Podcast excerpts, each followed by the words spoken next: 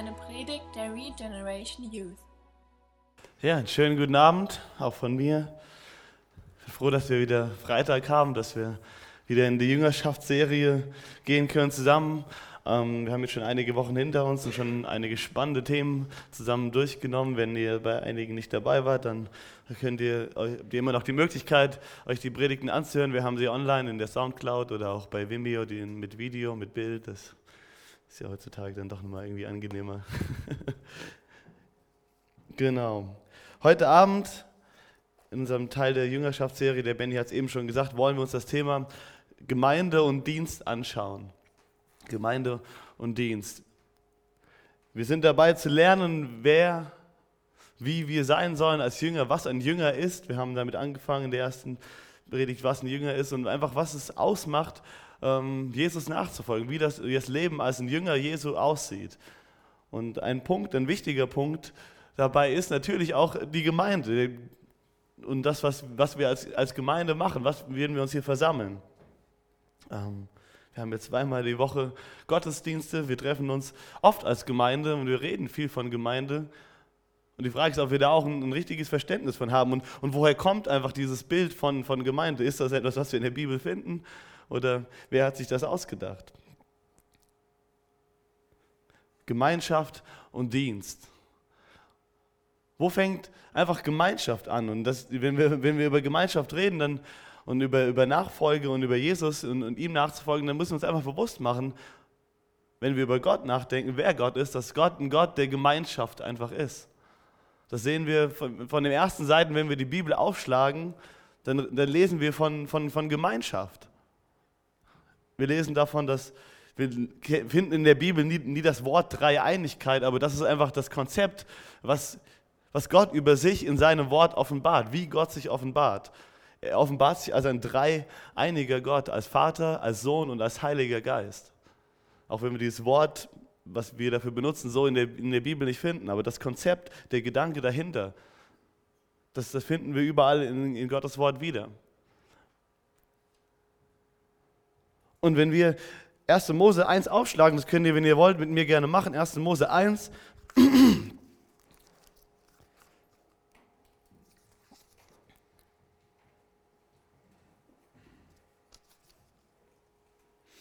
da spricht Gott, wenn er, als er die Erde geschaffen hat, Entschuldigung, einen Moment, also sagt er in Vers 26, mein, da sprach Gott, wir wollen Menschen schaffen nach unserem Bild, die uns ähnlich sind.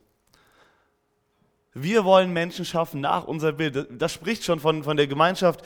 Ähm, danke, Benny. Das spricht einfach von Gemeinschaft.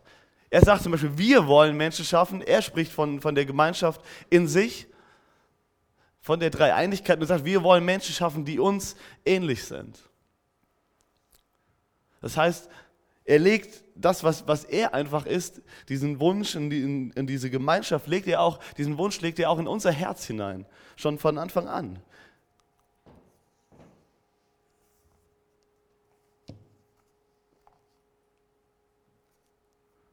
Und so lesen wir in der Bibel und haben gelernt, dass, dass Jesus uns retten möchte, dass Gott uns retten möchte und dass deswegen Gott seinen Sohn Jesus auf diese Erde gesandt hat und dass Jesus uns aufruft, ihm nachzufolgen, sein Nachfolger zu sein. Und wenn wir das einfach erkannt haben, diese Gnade, die Gott uns schenken will, durch Jesus, durch das Werk, was er am Kreuz gemacht hat, und wir sagen, das, das möchte ich, dieses Leben möchte ich, ich möchte Jesus nachfolgen was lesen wir dann in Gottes Wort? Wer wir dann sind, wenn wir sagen, dass wir Jesus nachfolgen. Wir lesen davon, dass, dass Gott uns ein neues Herz gibt und dass er sagt, dass wir seine Kinder sind. Dass du ein Sohn, dass du eine Tochter von Gott bist, wenn du ihm nachfolgst, wenn du dieses Leben, was er für dich hat, wenn du es annimmst. Und jetzt die große Neuigkeit für dich heute Abend. Du bist kein Einzelkind. Ich weiß nicht, wer von euch hier in dem Raum Einzelkind ist, wer keine Geschwister hat oder wer vielleicht viele Geschwister hat, das kennt. Aber du bist auf jeden Fall in Gottes Familie kein Einzelkind. Wir haben viele Brüder und Schwestern. Und das ist einfach was Wunderbares, was, was Gott einfach sich, sich da ausgedacht hat auch. Gott wünscht sich so sehr Gemeinschaft mit uns, so sehr, dass er seinen eigenen Sohn gesandt hat, für uns zu sterben. Und du kannst dadurch Kind Gottes werden. Du kannst Gemeinschaft mit Gott haben. Aber das Bild ist damit noch nicht, noch nicht vollständig, sondern es, sondern es geht weiter. Das ist ein größeres Bild, was da, da zusammenhängt. Es geht nicht nur um eine Beziehung zwischen, zwischen dir und Gott. Das ist natürlich die wichtigste Beziehung, die du haben kannst. Das und die größte, das größte Wunder, dass wir Möglichkeit haben, das Geschenk haben, Gemeinschaft mit Gott haben zu, zu dürfen, obwohl wir aus uns heraus nichts bringen können, um dem überhaupt würdig sein zu können. Aber wir haben jetzt nicht nur die Möglichkeit, Gemeinschaft mit Gott zu haben, sondern auch Gemeinschaft mit einer neuen Familie, in die wir hineingeboren werden.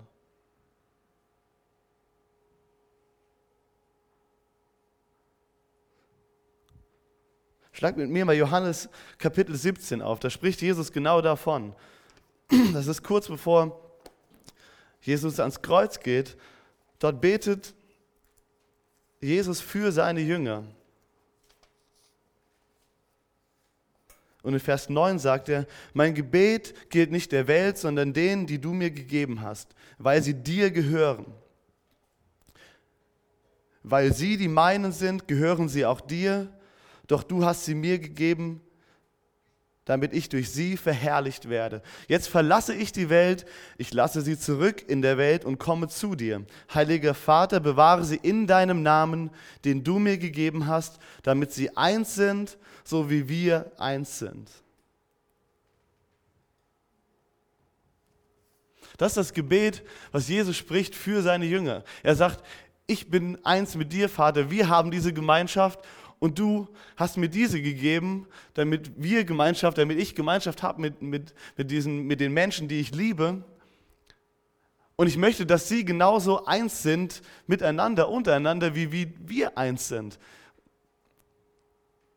Wie cool ist das denn? Das ist einfach dieses, dieses Herz, was Jesus hat, dass es nicht nur eine individuelle Beziehung zwischen dir und Gott ist, sondern dass es noch viel, viel größer wird, dass wir eine Beziehung zueinander haben, zu den anderen Menschen, die Gott genauso liebt und für die er genauso gestorben ist wie für dich und die er jetzt genauso Sohn und Tochter nennt.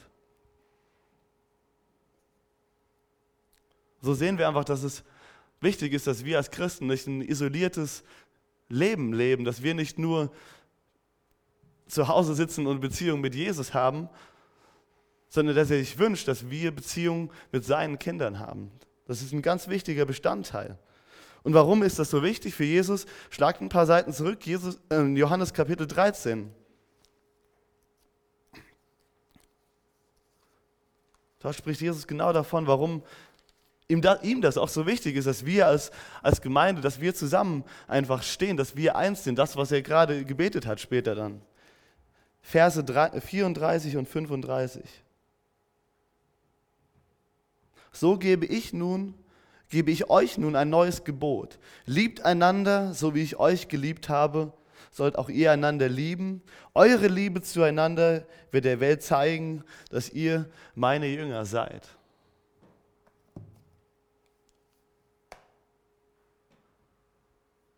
Wenn wir eins sind als Christen, wenn wir zusammenhalten als Christen, wenn wir Familie sind, Gemeinschaft haben, Gemeinde sind, Gemeinde leben, und diese Liebe, die wir von Jesus empfangen haben, wenn wir sie auch untereinander ausleben, unter uns Christen, dann ist das ein Zeugnis für die Welt.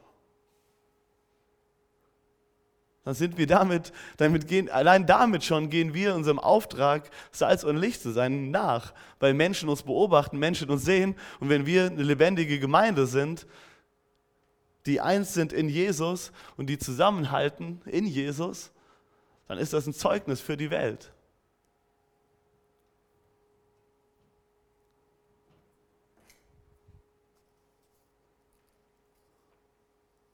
Und wie sieht das aus? Wie sieht genau das, das aus? Und das können wir nicht besser äh, uns anschauen als in Apostelgeschichte 2. Ich habe heute viele Bibelverse, ich hoffe, ihr, ihr schlagt mit auf und äh, schreibt euch die vielleicht auch auf, ähm, damit ihr zu Hause nochmal darüber gehen könnt. Apostelgeschichte 2, das war dann eben kurz nachdem Jesus die Erde verlassen hat, wo er dann gesagt hat, wartet auf den Heiligen Geist. Der Heilige Geist ist gekommen und dann lesen wir in Apostelgeschichte 2 in, ab Vers 40. Und Petrus predigte noch lange weiter und forderte seine Zuhörer immer wieder auf, rettet euch vor dieser Generation, die auf einem verkehrten Weg ist. Diejenigen, die glaubten, was Petrus gesagt hatte, wurden getauft und gehörten von da an zur Gemeinde. Insgesamt etwa 3000 Menschen. Vers 42. Sie schlossen sich den anderen Gläubigen an, unterstellten sich der Lehre der Apostel und der Gemeinschaft und nahmen teil am Abendmahl und am Gebet. Eine tiefe Ehrfurcht erfasste alle und die Apostel vollbrachten viele Zeichen und Wunder. Alle Gläubigen kamen regelmäßig zusammen und teilten alles miteinander, was sie besaßen. Sie verkauften ihren Besitz und teilten den Erlös mit allen, die bedürftig waren. Gemeinsam beteten sie täglich im Tempel zu Gott, trafen sich zum Abendmahl in den Häusern und nahmen gemeinsam die Mahlzeiten ein, bei denen es fröhlich zuging und großzügig geteilt wurde. Sie hörten nicht auf, Gott zu loben und waren bei den Leuten angesehen. Und jeden Tag fügte der Herr neue Menschen hinzu, die gerettet wurden. Das ist einfach so ein wunderbares Bild davon, wie Gott sich genau das vorgestellt hat. Und gerade ganz am Anfang sehen wir genau, dass das passiert, was Jesus gebetet hat.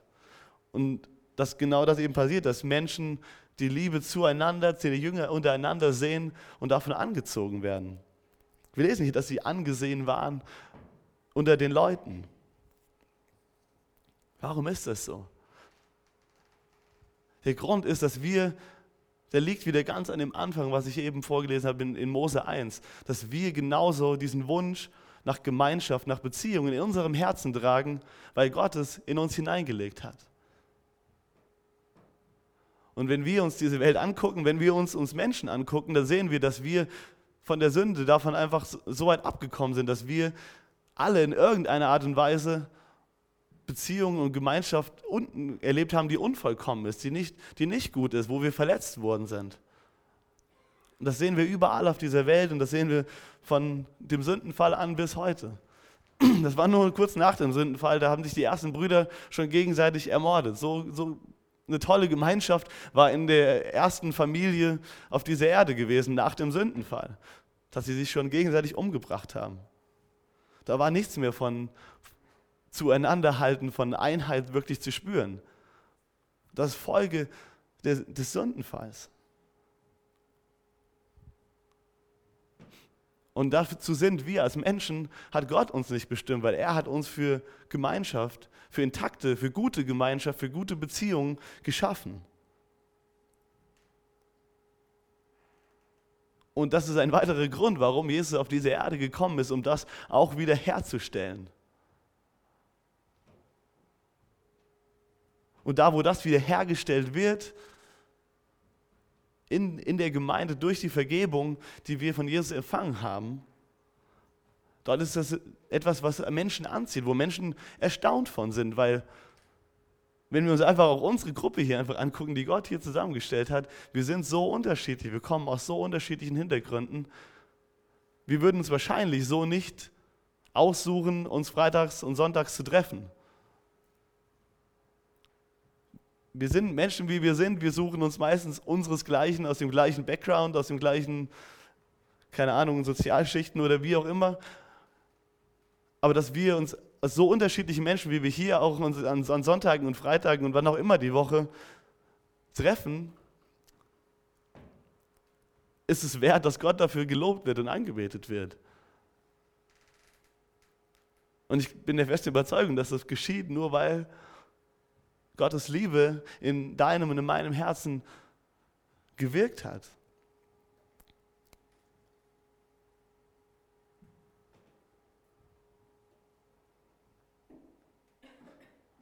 Gott wünscht sich, dass wir eine lebendige Gemeinde sind, die von ihm einfach spricht letztendlich, indem sie eins ist mit Jesus, indem sie eins ist, als Einheit zusammensteht. Und dabei müssen wir uns einfach verstehen, was nochmal ganz bewusst machen, was Gemeinde ist. Und wer Gemeinde ist. Nämlich, dass das wirklich alle Gläubigen betrifft, dass das Alle Gläubigen betrifft alle, die zu Jesus gehören. Und nicht nur jetzt hier unsere Ortsgemeinde und unsere Jugend vielleicht.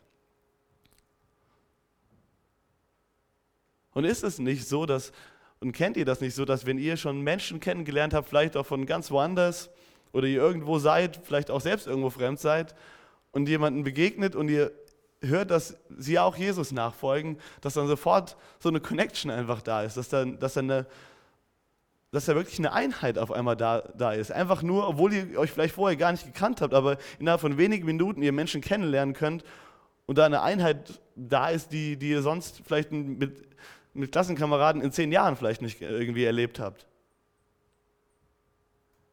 So sind wir, haben wir diese Einheit mit allen Menschen, oder sollen, haben wir die Möglichkeit, diese Einheit mit allen Menschen zu haben, die zu Jesus gehören, die seine Kinder sind. Und der Grund dafür liegt in der Vergebung, die wir empfangen haben von Jesus. Und das macht euch nochmal bewusst, denn du hast erkannt, dass du Sünder bist, du hast erkannt, dass du neues Leben brauchst und hast dir von Jesus diese Schuld vergeben lassen.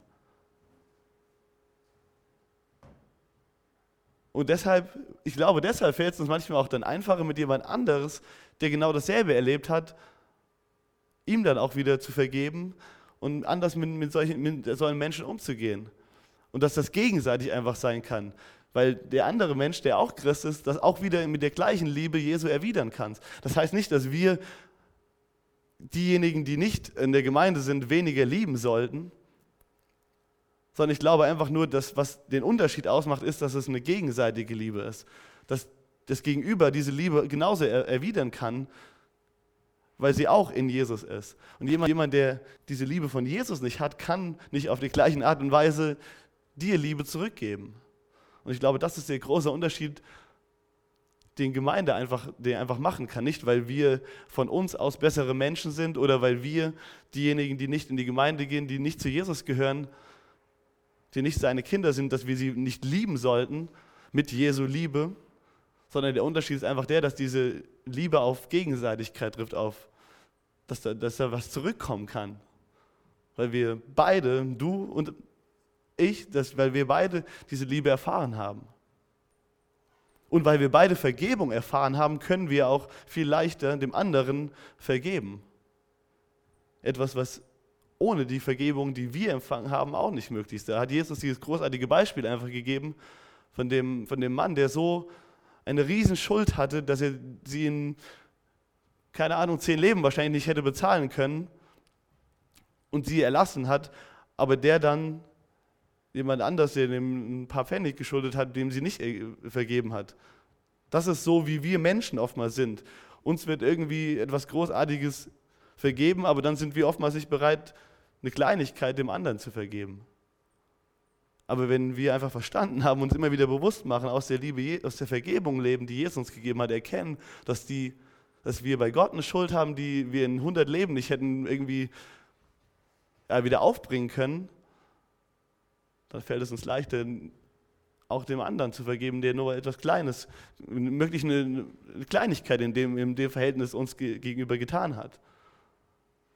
Und wenn das von beiden Seiten so passiert, dann glaube ich, dass die Welt etwas, wenn das die Welt sieht, dann sieht sie etwas, was sie nicht kennt.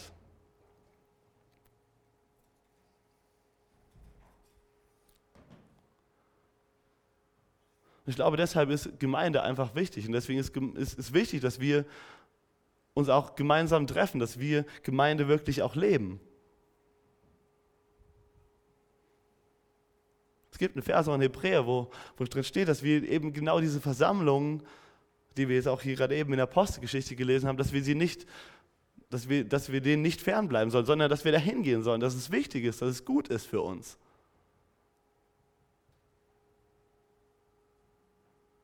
Ist wichtig, damit die Welt zum einen Jesu Liebe sehen kann in uns und wie sie, wie, was für Auswirkungen das hat, wenn Menschen vergeben wurde. Ich glaube, dass es wichtig ist, aber auch für uns persönlich, weil wir in Gemeinschaft und die Lage haben oder die Möglichkeit haben, dass ich zum Beispiel in dir die Liebe Jesus sehen kann und dass ich von dir lernen kann, dort, wo Jesus in dir schon gewirkt hat und umgekehrt, dass wir voneinander, ineinander die Liebe Jesu äh, wirksam sehen oder äh, einfach ja, real oder irgendwie physisch sehen können. Etwas, was uns wir, wo wir Jesus sonst nur in, in Gottes Wort wir haben ja nicht ähm, Jesus wie die Jünger bei uns, dass wir ihn so fragen können. Klar, wir können im Gebet mit ihm reden, wir haben sein Wort. Aber ich glaube auch einfach, dass das, was wir gelernt haben von Jesus, wenn wir das ausleben und das andere, andere Dinge gelernt haben, das ausleben, dass wir auch da irgendwo Jesus drin wiedersehen können. Auch deshalb ist wichtig, dass wir uns als Gemeinde treffen, dass wir zusammenkommen. Aber auch in dem Ganzen ist wieder noch ein größeres Bild, eine größere Sache, die Gott einfach am, am Wirken ist. Und das Größere, was Gott am Wirken ist, das lesen wir in 1. Petrus 2, in den Versen 4 und 5.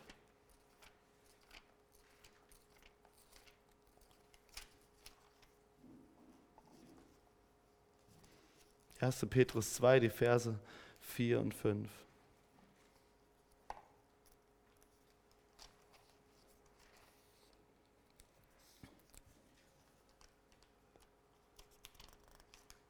Ja. Das mit den Blättern ist auch nicht mehr so meins. Ich bin eher so die Epson so gewohnt. so eine Seite umblättern kann schon echt eine Herausforderung werden. das digitale Zeitalter, ne? Opfer der neuen Medien. Ich zähle dazu. 1. Äh, Petrus Kapitel 2, die Verse 4 und 5. Kommt zu Christus, dem lebendigen Eckstein im Tempel Gottes. Er wurde von den Menschen zwar verworfen, doch in den Augen Gottes, der ihn erwählt hat, ist er kostbar. Und nun lasst euch von Gott als lebendige Steine in seinen geistlichen Tempel einbauen. Ihr sollt Gottes heilige Priester sein und ihm geistliche Opfer bringen, die er durch euch, die er durch eure Gemeinschaft mit Jesus Christus annimmt. Und nun lasst euch von Gott als lebendige Steine in seinen, geistig, in seinen geistlichen Tempel einbauen. Das ist das ganz klar und nochmal deutlich auf Papier geschrieben, dass die Gemeinde nicht der Ort ist, in dem wir gerade uns befinden. Dass wir uns gerade in einem Gemeindegebäude befinden und die Gemeinde du und ich sind. das Fundament oder der Eckstein, der ist Jesus, der ist der Grund für das Ganze. Das ist das Fundament, auf dem diese Gemeinde gebaut sind. Aber die Gemeinde, wird, die gebaut wird, das sind du und das sind ich.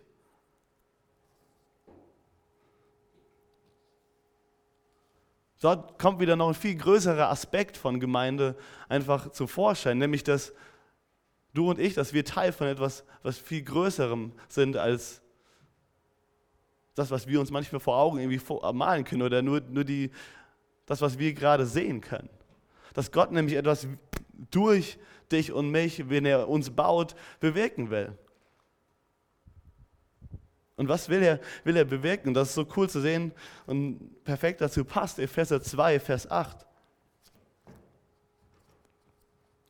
Epheser 2, Vers 8, den Vers haben wir schon öfter vorgelesen und ich glaube, das möchte ich immer wieder betonen, weil das einfach so ein wertvoller Vers ist. In dem Kapitel geht es um Gottes Gnade, die uns errettet, dass wir lebendig gemacht sind in Jesus, durch Jesus, durch seine Gnade allein. Sehen wir in Vers 8, weil Gott so gnädig ist, hat er uns durch den Glauben gerettet. Und dann in Vers 10, darauf wollte ich eigentlich hinaus, denn wir sind Gottes Schöpfung ein anderes Wort ist Gebilde, ein Kunstwerk. Er hat uns in Christus Jesus neu geschaffen, damit wir zu guten Taten fähig sind, wie er es für unser Leben schon immer vorgesehen hat. Das heißt, du und ich, als Kind Gottes, als Sohn, als Tochter Gottes, sind gleichzeitig auch Gemeinde, lebendige Steine, Teile von Gottes großen Gemeindegebäude, das auf Jesus gebaut ist. Wir sind ein, ein Kunstwerk, ein, ein wunderbares Gebilde. Wir sind ein kleiner Puzzleteil von etwas viel, viel Größerem. Und Gott ist es, der uns befähigt, das auszuleben, das darzustellen, was Gott mit uns gemeinsam einfach tun möchte.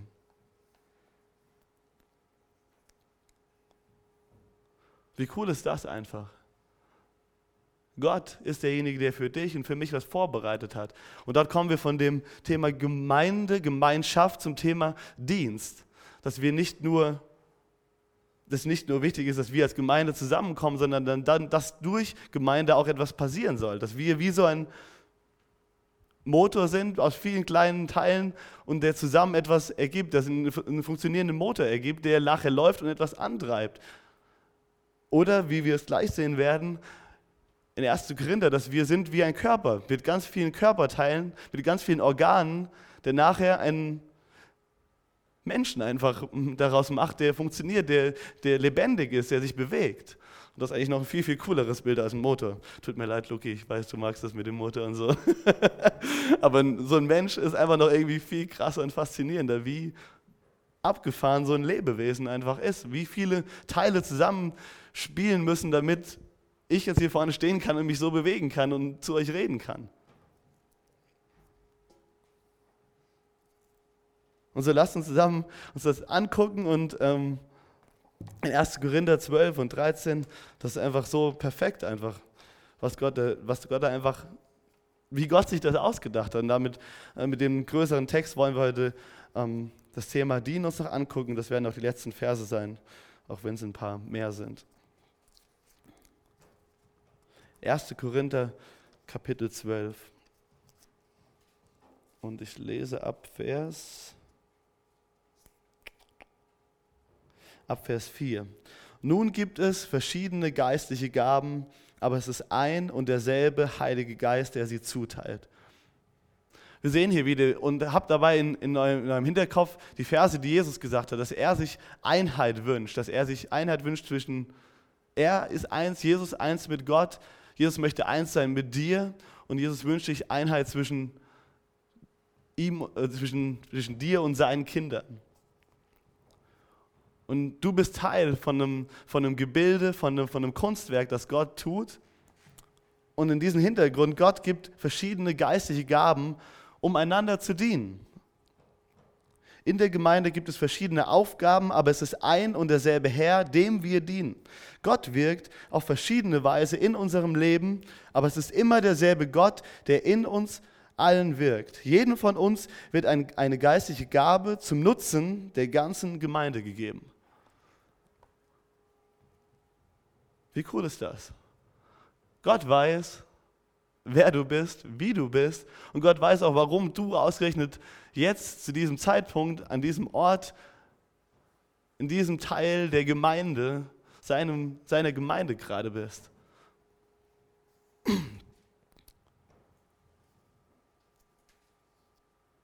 Und es ist Gott, der, der ein großes Ganzes damit, damit auch einfach im Blick hat. Gott weiß, warum er dich an einen bestimmten, zu diesem Zeitpunkt an diesen Ort gesetzt hat. Und ihm geht es letztendlich darum, dass er die Ehre bekommt von dir, von mir, aber auch von, dass die Welt einfach ihn erkennen kann in der Einheit, die er einfach geschaffen hat durch seine Gemeinde. Und so lesen wir jetzt in den Versen, in den nächsten Versen von dem, von einigen diesen Gaben, von diesen geistlichen Gaben, die zum Nutzen der ganzen Gemeinde sind.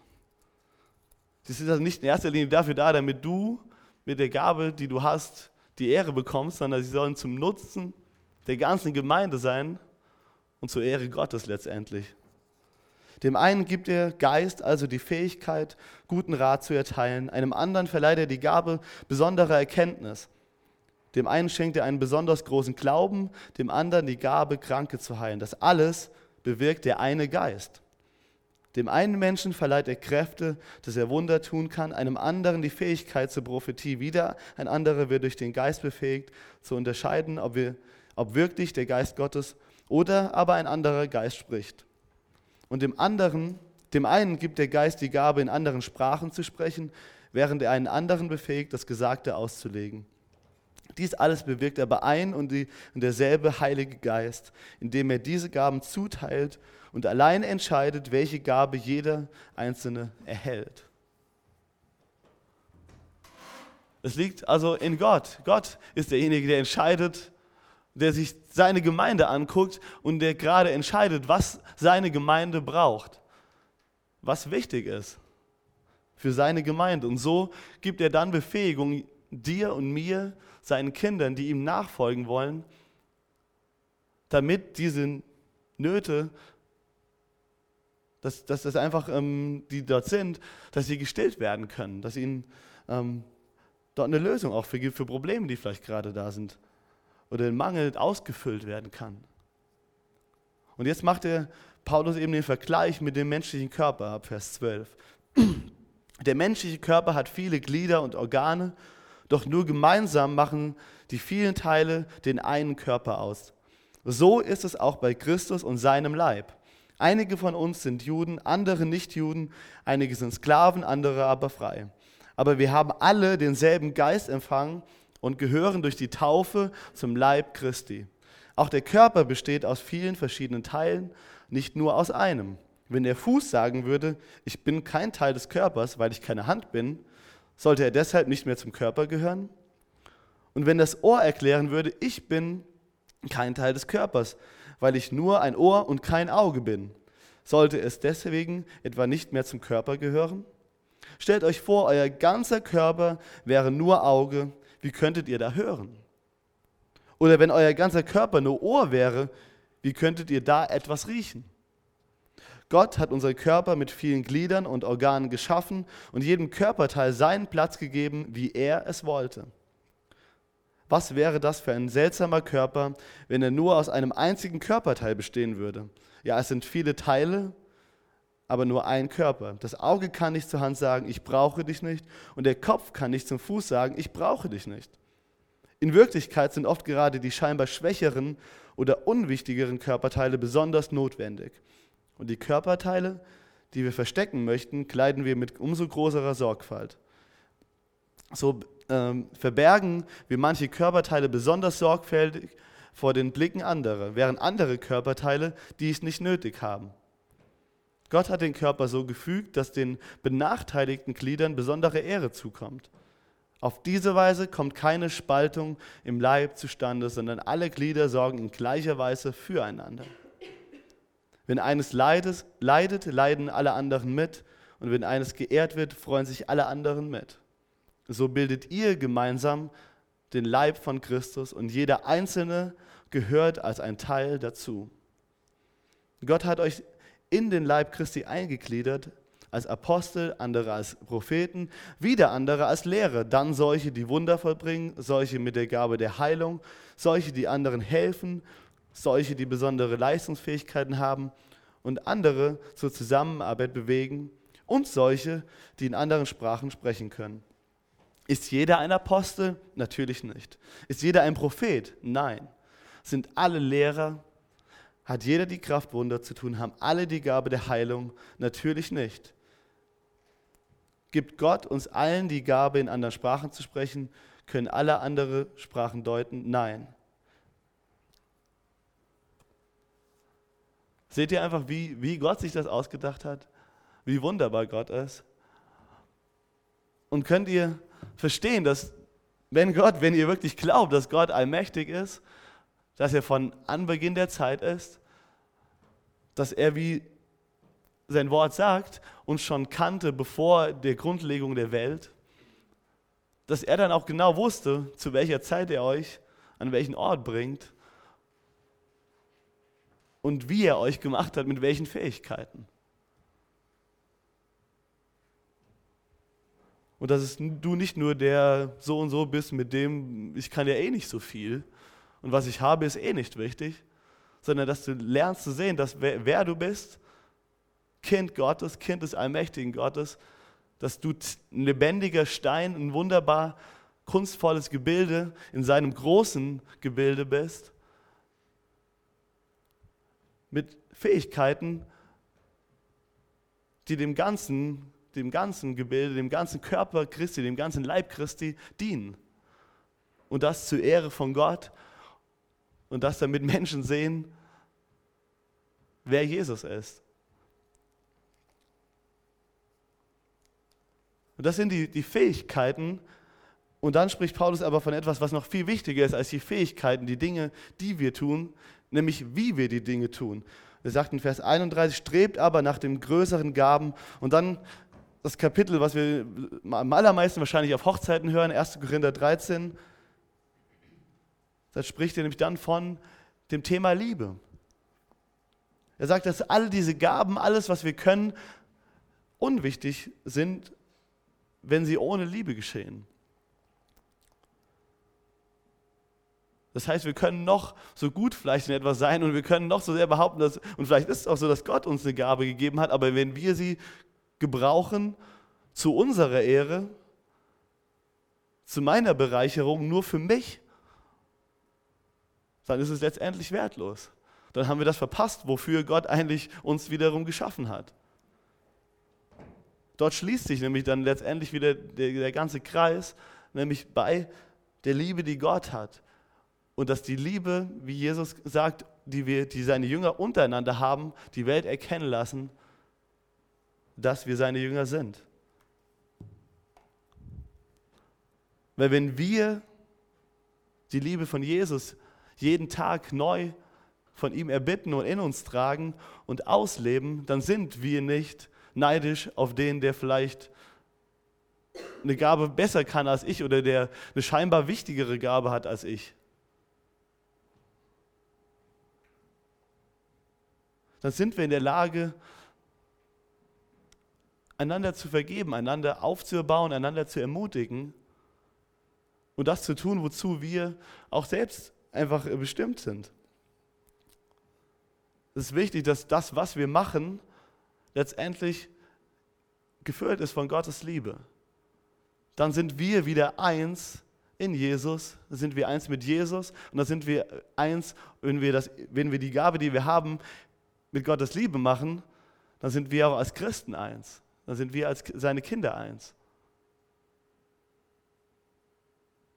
Und dann bekommt die Ehre für das Ganze letztendlich Gott. Und das ist das, wie er sich wünscht. Und dann leben wir, indem wir einander dienen, in der wunderbaren Gemeinschaft. Und so möchte ich euch zum Abschluss einfach ermutigen, zu fragen, wo, wo ihr einfach steht. Und Gott zu fragen, Jesus zu fragen, wo er euch hingestellt hat. Und was er euch gegeben hat und dass ihr ihn bittet, dass er euch mit seiner Liebe erfüllt und mit Mut erfüllt, das, was er euch gegeben hat, in seiner Liebe auszuleben.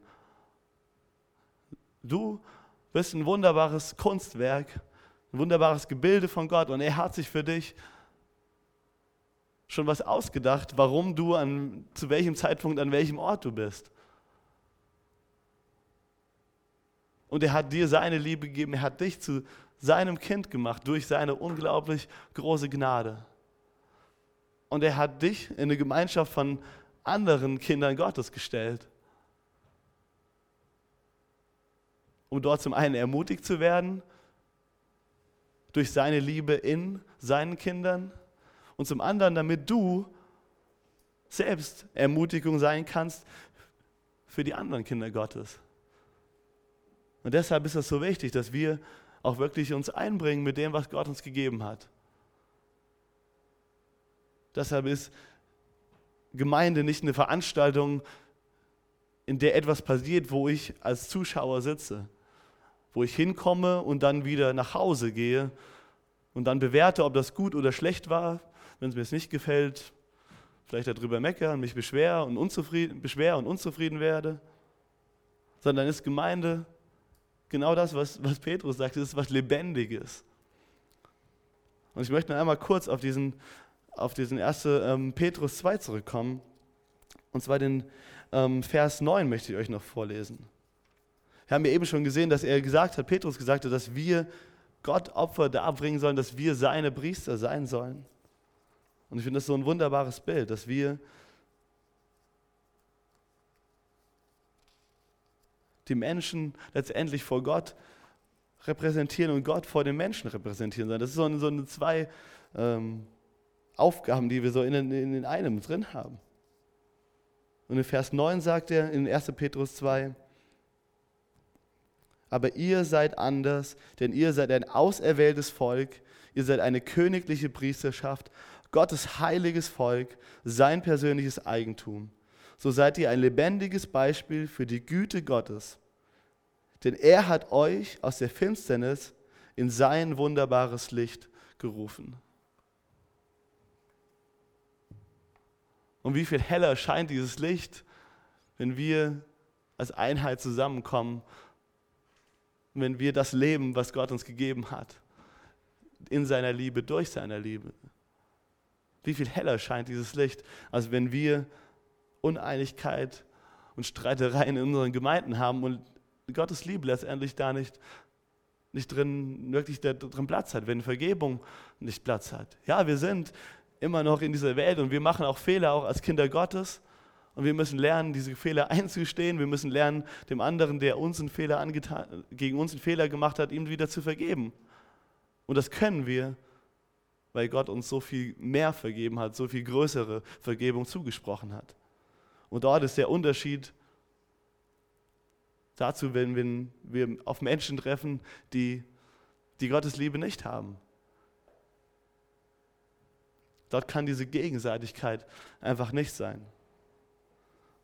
Und so einfach diese Ermutigung, lasst die Liebe Gottes neu in euch wirken, lasst sie neu in euch lebendig werden und euch zu diesen lebendigen Steinen, zu diesen wunderbaren Kunstwerken in seinem Gebilde werden, ja, werden lassen einfach.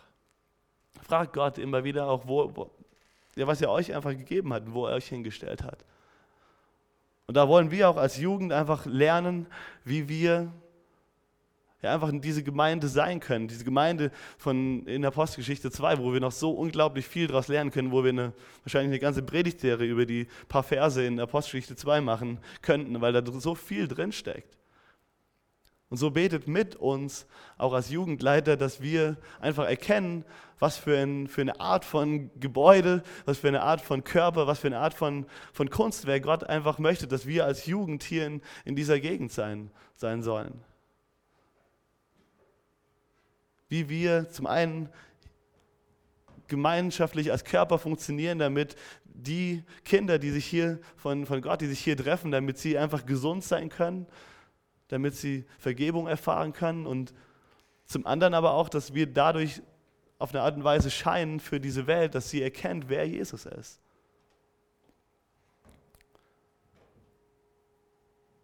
Diese Einheit und diese Gemeinde, das sind, das sind so einfach so coole Themen so wunderbare Themen.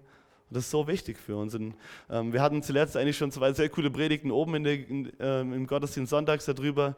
Ähm, der Micha hat äh, an Pfingsten über das Kapitel in, in Johannes ähm, 17 gesprochen, über diese Einheit, wo Jesus für seine Jünger gebetet hat. Wenn ihr das nochmal nachhören wollt, da ähm, hat er einfach echt auch ganz wichtige Sachen dazu gesagt. Und der Chris hat letzte Woche über äh, das Kapitel in ähm, 1. Petrus gesprochen und ganz viele auch haben erklärt, was, was Gemeinde ist und wer wir als Gemeinde sind. Das heißt, wenn ihr einfach da noch mehr zu wissen wollt, hört euch die Predigten vom Chris von letzter Woche und von Micha äh, an Pfingsten an. Da, da, hat einfach noch so viel mehr zu diesen Themen einfach wurde da gesagt. Und ich glaube, dass echt ähm, wichtig ist und ermutigend sein kann für jeden Einzelnen von uns und auch herausfordernd dass wir einfach echt mehr zu dem werden, wer Jesus einfach, zu wem Jesus uns machen will, damit wir noch mehr ihm auch letztendlich die Ehre geben. Das ist so das Coole, was einfach dabei passiert, dass letztendlich die Ehre, den Lob, den Lobpreis, den bekommt Gott. Und das ist nicht immer einfach. Wenn wir über Gemeinde lesen und wenn wir uns die Briefe auch von Paulus an die Gemeinden durchlesen, da steht auch an, einigen, an einer Stelle, ertragt einander in Liebe. Ja, Gott weiß sehr genau, und Paulus wusste, hat auch, weiß auch, wer und wie wir Menschen sind und dass wir unterschiedlich sind und mit unterschiedlichen Hintergründen und unterschiedlichen Vorstellungen, wie wir einfach gemacht sind, dann manchmal auch irgendwie gegeneinander kommen können und dass, dass wir vielleicht auf andere Menschen manchmal, auf andere Kinder Gottes manchmal nicht klarkommen. Das ist nichts Ungewöhnliches, das sehen wir schon in, in seinem Wort. Aber auch dort kommt letztendlich wieder der Verweis zurück auf Gottes Liebe. tragt einander in Liebe. In welche Liebe? Die, bekannt, die vollkommene Liebe kommt nur von Gott. Und das macht auch da wieder in, in unterschiedlichen Meinungen, in, in dem Anderssein wie der andere, den Unterschied aus zu, zu Menschen, die die Gottesliebe nicht haben. Das ist einfach der, der Unterschied. Es ist sein Geist, es ist seine Liebe, die uns eins macht mit ihm und die uns eins macht mit, den, mit seinen Kindern. Und so können wir letztendlich sagen, dass einer gekommen ist für alle und wir letztendlich leben alle für den einen. Einer ist gekommen, Jesus ist gekommen für uns alle, um uns eins zu machen. Und jetzt leben wir alle gemeinsam für den einen, für seine Ehre. Das ist Gemeinde, das ist die wunderbare Geschichte hinter der Gemeinde. Das ist Gottes wunderbare Geschichte mit uns, die er schreiben will. Und da bist du, da bin ich ein Teil von, wenn wir sein Sohn, seine Tochter sind, wenn wir diese Vergebung angenommen haben, die er uns darreicht, die er uns gibt, die er uns frei schenkt durch seine Gnade. Jesus, hab Dank, dass du so ein großer Gott bist, dass du so viel mehr einfach siehst als wir und dass du so viel mehr weißt und dass du uns kennst und dass du weißt, was gut für uns ist. Und danke, dass du so was Wunderbares einfach gemacht hast, dass du so einen wunderbaren Heilsplan für uns gemacht hast, Herr, dass wir keine Einzelkinder sind, wenn wir dich kennengelernt haben, sondern dass wir Teil von, von deiner Familie sind, dass wir Teil von deiner Gemeinde sind und dass du darin und damit einen wunderbaren Plan hast, um uns in deiner Gemeinschaft wiederherzustellen und um deinen Namen groß zu machen. So hilf uns heute Abend auch, neu zu erkennen, was wir haben in dir und neu zu erkennen, ja, was du vorhast mit, mit jedem Einzelnen von uns, wo du uns hinführen willst, was du uns gegeben hast, um eben Teil von diesem lebendigen Körper, von diesem lebendigen Tempel einfach sein zu können. Herr, wir geben dir die Ehre und wir wollen einfach ja, die Gemeinschaft auch mit dir jetzt gerade im Lobpreis ähm, einfach erleben. Wir wollen Gemeinschaft haben mit dir und dich bitten, dass du uns eins machst mit dir und dass du uns auch in dieser Zeit eins machst, ja, miteinander in dir, Jesus. Danke für das Anhören der Predigt. Weitere Informationen findest du unter www.regenerationyouth.de.